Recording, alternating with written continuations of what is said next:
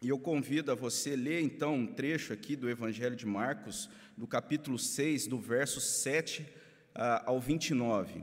Marcos, no capítulo 6, dos versículos 7 ao versículo 29. E antes de nós fazermos essa leitura, estarei orando para que Deus esteja nos abençoando então nessa meditação. Vamos orar, eu convido você também aí da sua casa a orar nesse momento. Pai, nós ah, agradecemos, ó Deus, por esse privilégio, como já oramos aqui nessa manhã, ó Deus, algo que o Senhor traz, ó Deus, para nós como graça do Senhor. Nós te louvamos por isso e nesse momento pedimos, ó Pai, que o Senhor nos abençoe na leitura, na meditação da tua palavra. Que sejamos, ó Deus, edificados, fortalecidos, ó Deus, e abençoados pelo Senhor. Em nome de Cristo Jesus que nós oramos, agradecidos. Amém.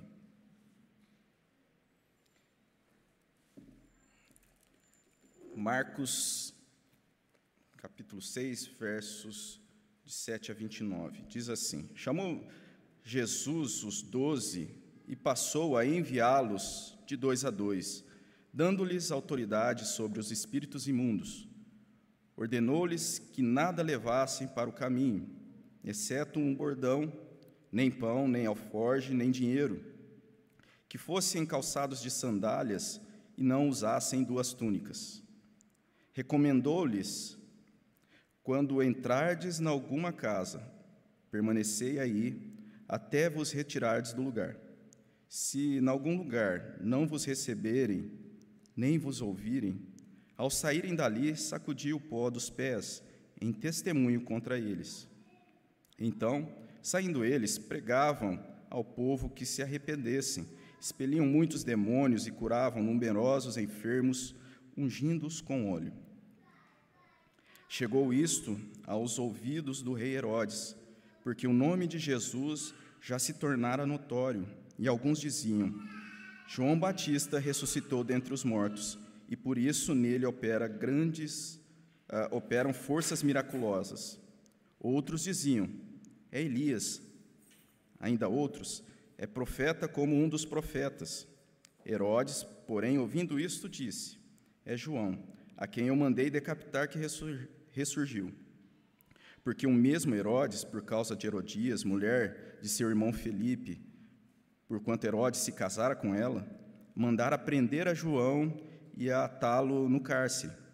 Pois João lhe dizia: Não te é lícito possuir a mulher do teu irmão. E Herodias o odiava, querendo matá-lo, e não podia, porque Herodes temia João, sabendo que era homem justo e santo, e o tinha em segurança. E quando o ouvia, ficava perplexo, escutando de boa mente. Chegando um dia favorável em que Herodes, no seu aniversário natalício, dera um banquete aos seus eh, dignitários, aos oficiais militares e aos principais da Galiléia, entrou a filha de Herodias e, dançando, agradou a Herodes e aos seus convivas. Então disse o rei à jovem: Pede-me o que quiseres, e eu te darei. E jurou-lhe: Se perdires, mesmo que seja a metade do meu reino, eu te darei. Saindo ela, perguntou à sua mãe: Que pedirei? Esta respondeu: A cabeça de João Batista. No mesmo instante, voltando apressadamente para junto do rei, disse: Quero que, sem demora, me des num prato a cabeça de João Batista. Entristeceu-se profundamente o rei, mas por causa do juramento e dos que estavam com ele à mesa, não lhe quis negar. E enviando logo o executor, mandou que lhe trouxessem a cabeça de João. Ele foi e o decapitou no cárcere, e trazendo a cabeça num prato, a entregou à jovem, e esta, por sua vez, à sua mãe. Os discípulos de João, logo que souberam disto, vieram, levaram-lhe o corpo e o depositaram no túmulo. Essa palavra do nosso Deus nesse evangelho.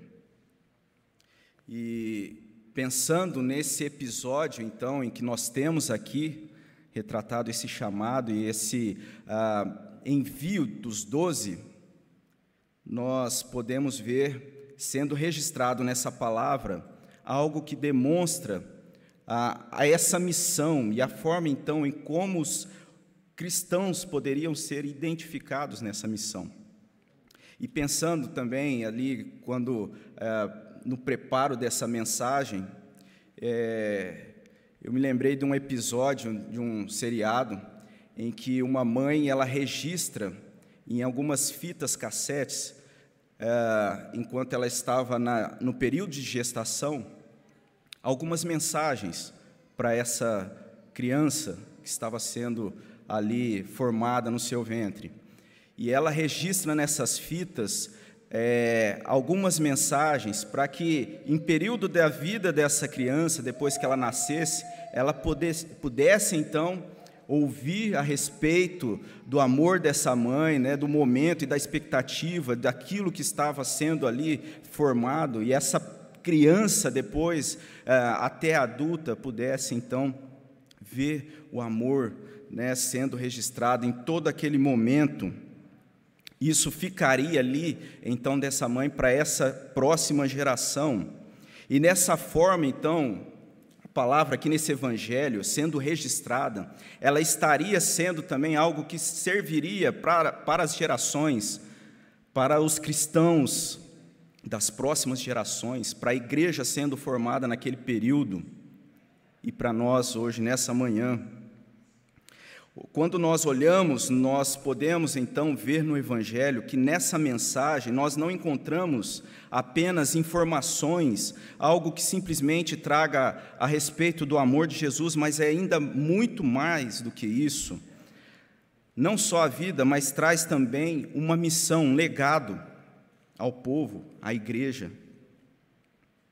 E essa missão, então, ela não está tratando apenas de um movimento uh, partidário ou uma ação social ou atividades de entretenimento, mas sim algo que está sendo formado e alicerçado em Cristo. E o cristão, então, ele é identificado no exercício dessa missão. Através daqui dessa passagem, nós podemos ver que dessa forma ali o evangelista vem trazendo no envio desses dois algo que o cristão pudesse estar sendo alimentado. Ah, e a pensar na missão, nós podemos então entender que essa missão não é simplesmente aquilo que acontece eh, de forma transcultural ou exercida por missionários em um local distante, mas na vida da igreja, no dia a dia, na identidade em se considerar e se viver o cristianismo realmente e de fato. E eu creio que aqui nós podemos olhar então nesse trecho da palavra de Deus e pensar em três, ah, três características da vida cristã, de como o cristão então é identificado nessa missão em, na vida cristã. Um primeiro ah, aspecto é que o cristão ele vive uma autoridade potente, dos versos de 7 a 14, mas também ele vive uma mensagem solene e um reino perene. E esse viver em Cristo e essa missão, então, consiste nessa autoridade potente. Quando nós olhamos aí para o verso 7, nós podemos ver que Jesus chama esses doze e passa a enviá-los de dois a dois, dando-lhes autoridade sobre espíritos imundos, é o que nós temos aí no verso 7 do capítulo 6.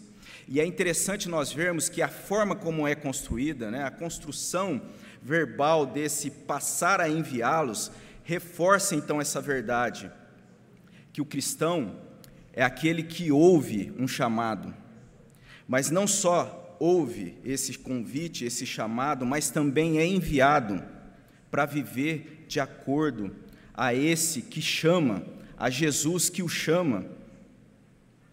E nós temos aí ainda que, é, nessa demonstração e da forma como acontece, que eles são chamados então a exercer isso e a caminhar de dois a dois, e aqui nós poderíamos pensar realmente é, de como essa caminhada ela não acontece de forma isolada, mas eu gostaria de focar uh, mais no sentido dessa uh, autoridade potente que está sendo demonstrada nesse trecho aqui da palavra do nosso Deus.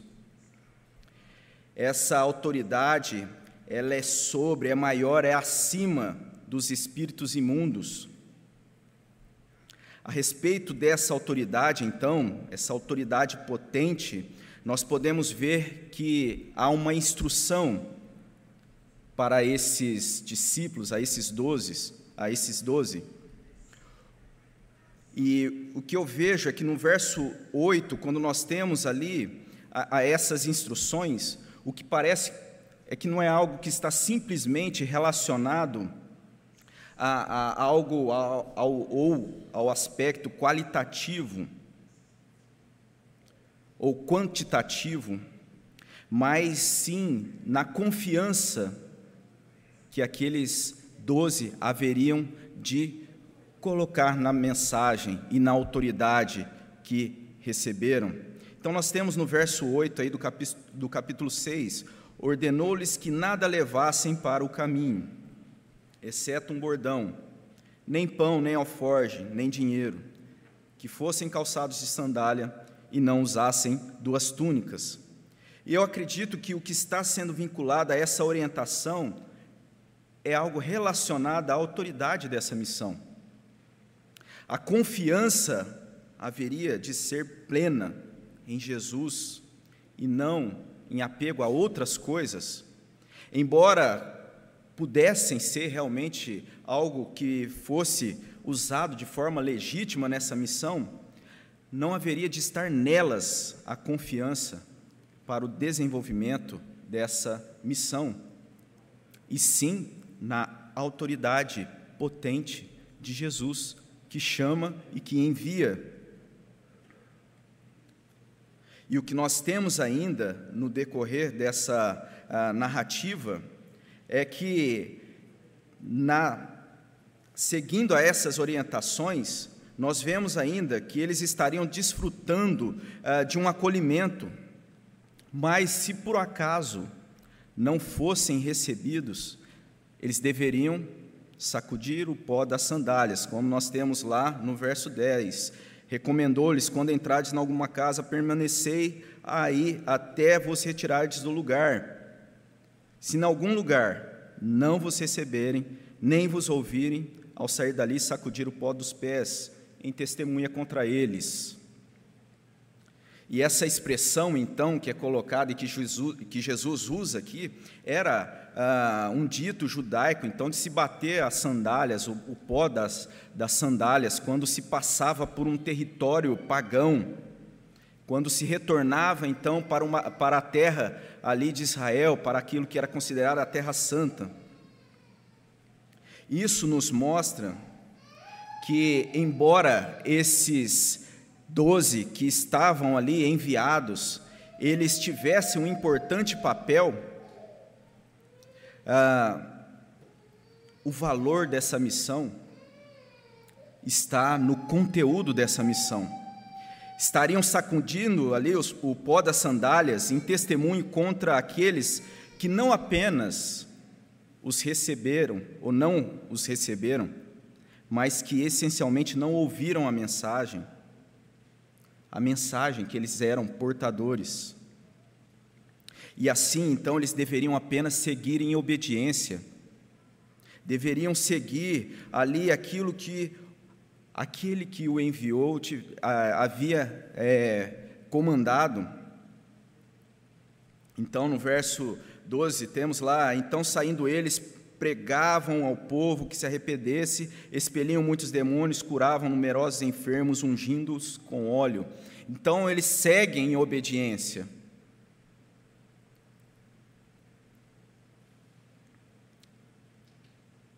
Quando nós chegamos depois, lá no verso 14, o que nós temos é que tudo aquilo que está acontecendo, então a obediência desses doze, essa missão acontecendo na vida desses apóstolos, como está registrado aqui, é, essas informações chegam na Judéia, na região sul, na região mais importante, chega aos ouvidos de Herodes, Mas é interessante que a glória, a notoriedade então daquilo que estava acontecendo, as informações que chegam ali até a região uh, mais importante, está direcionada à pessoa de Jesus.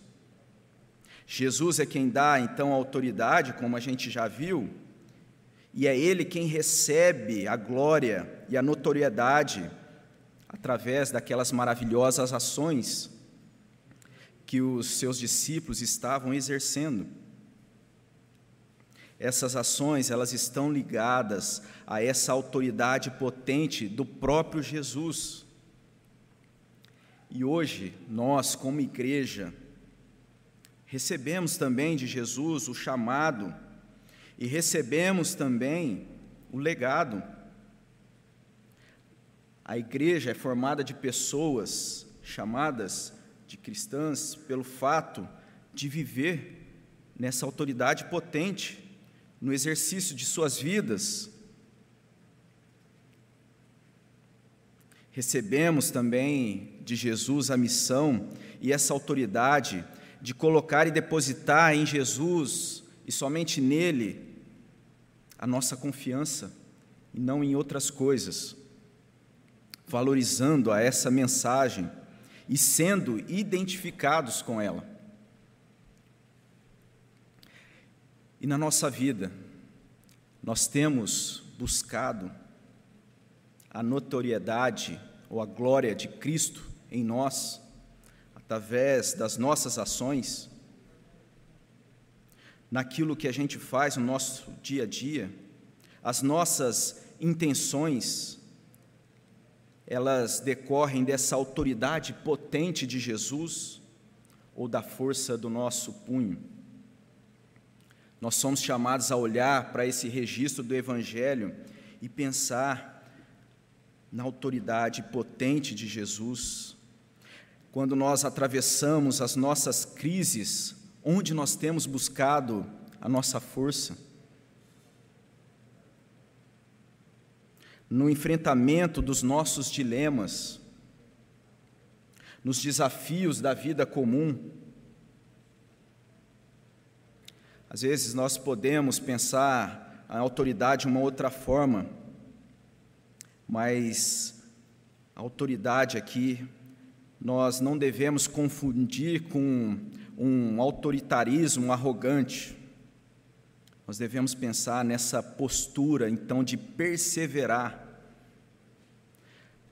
em meio às lutas, perseverar, buscando e caminhando nessa missão. A nossa família é chamada a perseverar nas crises, buscando a Deus buscando a Deus nos seus enfrentamentos, nessa autoridade de Jesus, a autoridade potente de Jesus, meio quando, mesmo quando tudo parece em desarmonia, nós somos chamados então a perseverar, caminhar, nos dobrar buscando essa autoridade potente para continuar na caminhada, batendo o pó das sandálias, seguindo a missão, sendo identificados como cristãos. Mas nós podemos pensar ainda no segundo aspecto, que essa vida que é identificada na missão, a vida cristã, ela consiste também de uma mensagem solene. E eu acho muito interessante que, quando nós vemos ali sendo narrado esse episódio, ah, nós temos como se uma espécie de um recorte, porque é trazido a história de João Batista. E nós temos aí, né, de certa forma, e eu entendo que com certo propósito nisso, nós vemos que o evangelista traz ali essa descrição de João Batista, e lá no início desse evangelho nós temos ali também a, a, a história ali mencionada a respeito de João Batista e quem era João Batista. Então, quando nós voltamos lá no início do Evangelho, no capítulo 1, verso 7, diz que João Batista pregava dizendo: Após mim vem aquele que é mais poderoso que eu, do qual não sou digno de, curvando-me, desatar-lhe as correias das sandálias. Eu vos tenho batizado com água, ele, porém, vos batizará com o Espírito Santo. Então, essa era a mensagem de João Batista.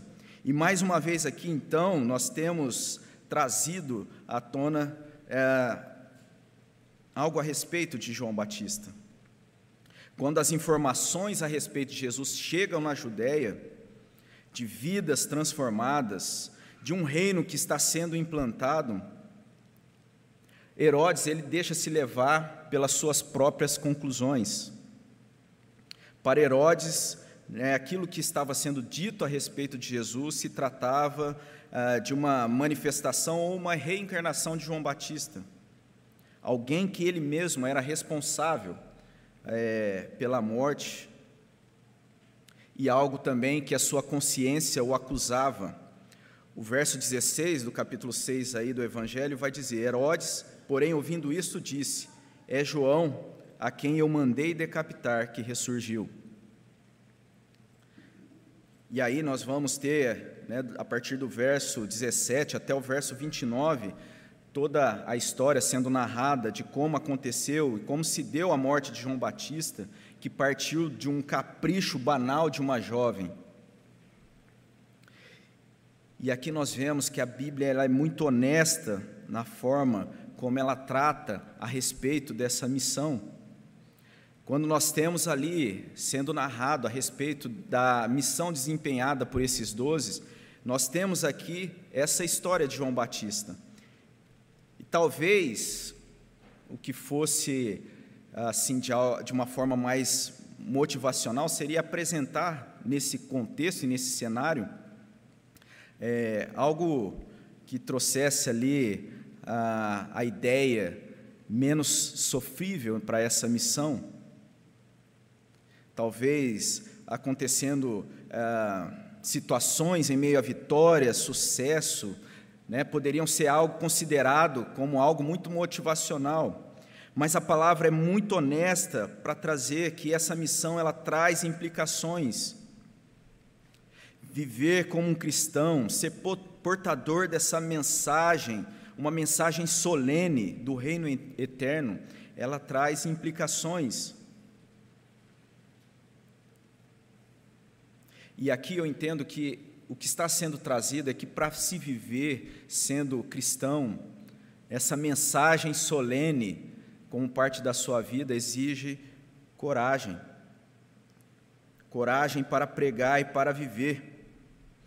E algum tempo eu ouvi ah, a respeito de um preletor que veio de um outro país para fazer uma série de, de é, sermões aqui no Brasil, e o tema das suas ah, pregações era a respeito da coragem, que o cristão, é, pra, pra, que para ser cristão é necessário coragem.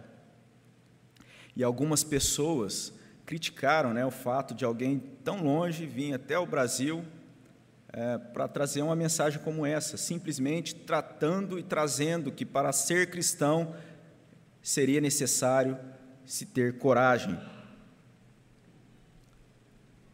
E eu entendo que, seja partindo de um pregador internacional, ou até mesmo nós aqui nessa manhã pensando é, e meditando através da exposição de um simples seminarista, nós pensarmos que, a respeito da coragem, para se viver a missão, para se pregar o Evangelho, isso é uma verdade, exige-se coragem, é necessário se ter coragem.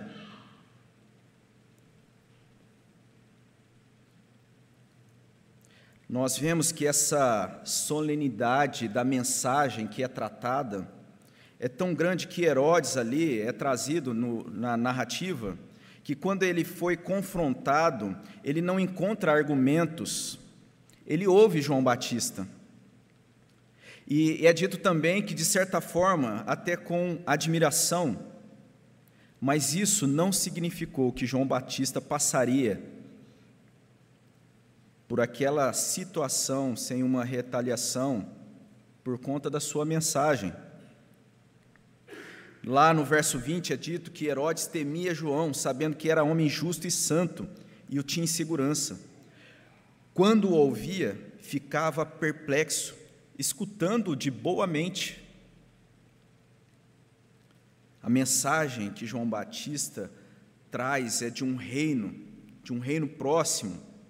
A mensagem que ele traz e que os apóstolos tratavam e traziam e também pregavam em suas vidas e na missão era de um reino, do reino de Deus. A mensagem que Jesus deixa para a sua igreja é viver e proclamar o reino de Deus. Quando nós nos colocando, nos colocamos como cristãos, nós estamos carregando em nós essa disposição de termos coragem de sermos identificados nessa missão que Jesus nos delega. E de repente, né, a ideia de coragem que nos vem à mente é daquela imagem de esportistas, né, esportes radicais, de saltarem é, de grandes alturas para depois então apertarem ali um dispositivo que aciona um paraquedas, ou se não aqueles que se colocam é, em cima de touros de toneladas para ficarem ali por apenas 12 segundos. Digo apenas, mas é, imagina a dificuldade. Mas talvez essa seja a nossa imagem de coragem. Só que quando nós olhamos aqui, a ideia de coragem que é ressaltada na Bíblia é uma imagem, uma ideia de coragem de se viver na confiança dessa mensagem solene, de confiar nisso que é trazido como partindo do próprio Deus para a nossa vida. A ideia bíblica de coragem não é simplesmente de negar o medo, mas de se clamar a Deus na autoridade de Jesus, por algum meio de se enfrentar os medos. Esse é o sentido bíblico que então é vivido pelos mártires e que foi vivido pelos por tantos mártires que é trazido na Bíblia. Quando nós olhamos ali então para Atos 1:8, ali é dito que receberias, receberiam então o poder ao descer sobre vós o Espírito Santo para serem testemunhas. E a ideia de testemunhas aqui é realmente essa, de serem mártires. Testemunhas tanto em Jerusalém, Judéia, Samaria até os confins da terra. Mas de repente, você pode dizer que nunca sofreu um risco de vida, então, por ser cristão ou por se autodenominar como cristão. Mas eu entendo que, em muitos casos, na verdade, o viver realmente é tão desafiador quanto morrer nessa vida, nessa missão, na mensagem, nessa mensagem solene. Acredito que viver lutando com a carne, resistindo ao diabo, não nos conformando com esse mundo decaído, exige coragem, exige coragem de morrer, morrer para o nosso ego. Os irmãos do passado, então, muitos deles morreram de fato, sofreram. Alguns missionários ainda sofrem de forma violenta. Hoje mesmo é é um dia, então, que muitos ali dedicam por interceder pela igreja perseguida. Mas, fundamentalmente, seja lá no passado, nesses mártires, então, que nós temos na história registrada, ou seja, a igreja perseguida atual hoje, ou mesmo nós aqui na manhã, nós somos chamados, acima de tudo, a viver para Cristo, morrendo para o pecado. Talvez seja isso que nós precisamos pensar nessa manhã, a respeito de um chamado, chamado de nós encararmos de forma corajosa algum erro que existe na nossa vida, encarar isso de forma honesta, pedindo perdão a Deus, clamando a Ele por auxílio, assumindo uma postura cristã corajosa, ou talvez de tomar de fato uma posição corajosa, não de saltar num penhasco, mas se lançar verdadeiramente nos braços de Jesus. Isso exige coragem, não por conta e pelo fato de confrontar ali os, o medo de um desconhecido ou de algo desconhecido. Isso exige coragem, sim, por confrontar, confrontar o nosso coração rebelde e enganoso e pecador coração. Nós podemos seguir ainda, ah, olhando para essa passagem, então vendo que ela nos traz essa identidade cristã como autoridade, vivendo uma autoridade potente, também uma mensagem solene, vivendo essa mensagem, mas ela traz ainda que essa vida ela consiste de um reino perene. E isso então é que está sendo tratado nessa missão e nessa mensagem que estava sendo anunciada por esses doze.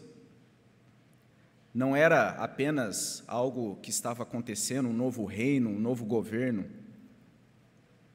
ou mais um rei que estava surgindo mas era um rei eterno, um rei perene. E o centro então dessa história e desse enredo, ela vai levar ao grande rei que é morto na cruz. Diante então daquilo que nós vemos aí registrado do reino ali frágil e temporal, que é trazido aqui na imagem de Herodes, e que nós vemos que é algo tão inconsistente, né, sendo mostrado aí, quando nós vemos, por exemplo, aí no verso 22, né, esse rei aí diz a uma jovem: Pede-me o que quiseres e eu te darei. A postura desse governante.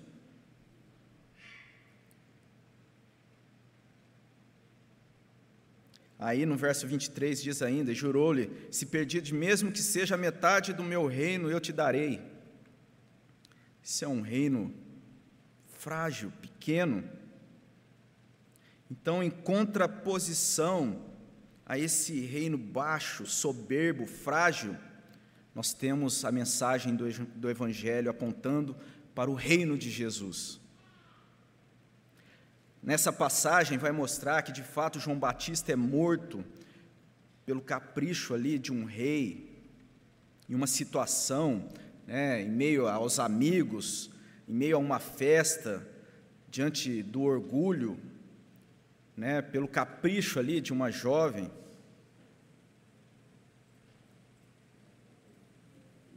E ali Herodes ali sabendo, né, naquela situação toda, e mesmo sendo algo que é trazido aí nesse trecho, que é contrário àquilo que ele pensava, ele sabia que aquilo não era o correto, Herodes não teve coragem de dizer não.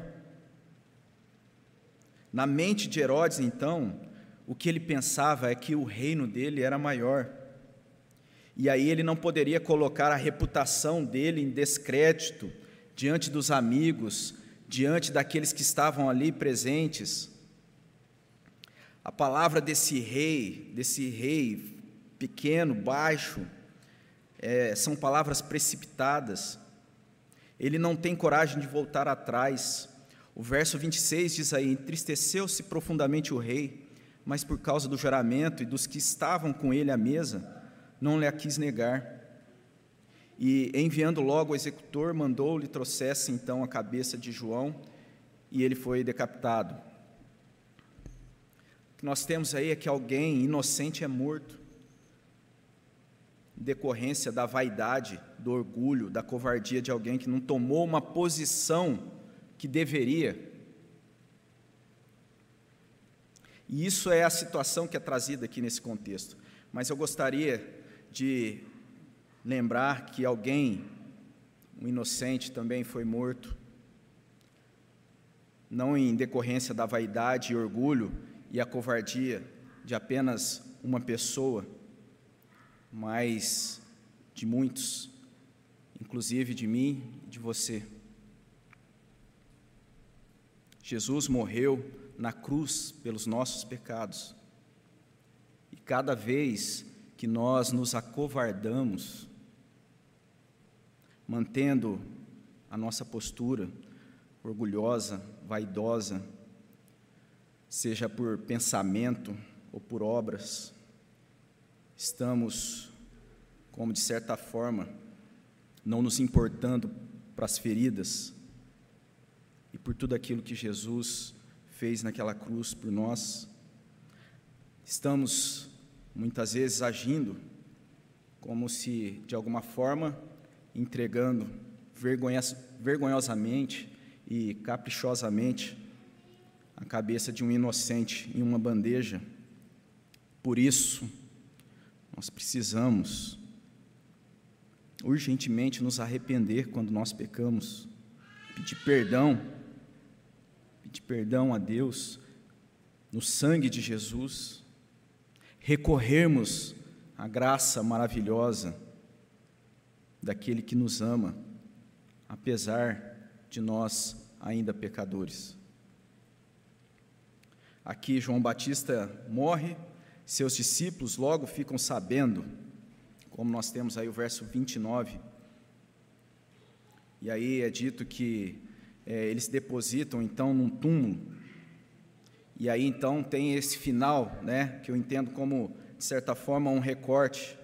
E aí então continua-se depois a narrativa dos discípulos de Jesus e o que acontece no decorrer da missão.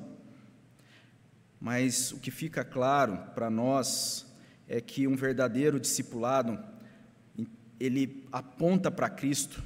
Os discípulos de João Batista seguem a instrução que João Batista havia deixado. Lá, quando vemos no, ah, no outro evangelho de Lucas, no capítulo 7, verso 20, é, os discípulos são narrados ali é, buscando então as informações. Che, é, chegando aos discípulos de Jesus, disseram: João Batista enviou-nos para te perguntar: És tu aquele que estava para ouvir ou esperaremos outros? Os discípulos, digo, de João Batista chegam até Jesus.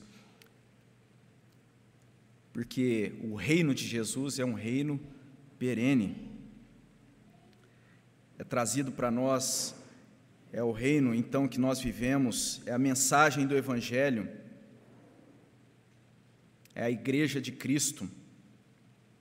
Assim nós havemos de ser identificados de geração a geração. Nesse mês, então, que nós destacamos como mês da família, nós pensemos nisso, nessa verdade, a nossa identidade cristã, famílias cristãs, elas evocam grandes privilégios, mas também nos traz grandes responsabilidade, assim como nós vemos aí de se viver nessa autoridade potente, não na nossa, mas na de Cristo, em uma mensagem solene, né? não uma mensagem comum, mas algo especial e transformador, um reino perene, um reino não passageiro, mas um reino eterno. E essa deve ser a nossa oração, a nossa busca. E é nesse sentido que nós vamos orar nesse momento, para que Deus nos abençoe nesse sentido. Convido você a orar comigo então. Vamos orar. Bondoso Deus, obrigado pela tua palavra. Obrigado a Deus porque na tua palavra somos chamados, ó Pai, a, a, vivermos, ó Deus, de acordo com essa autoridade que vem do Senhor, ó Pai, essa autoridade potente Deus, por meio dessa mensagem, ó Deus, que não é uma mensagem comum, uma mensagem solene para as nossas vidas, transformadoras, em um reino que não é passageiro, mas é um reino eterno, de geração em geração, que permanece. Abençoe as nossas vidas, abençoe as nossas famílias, ó Pai. Essa é a nossa oração, em nome de Cristo Jesus. Amém.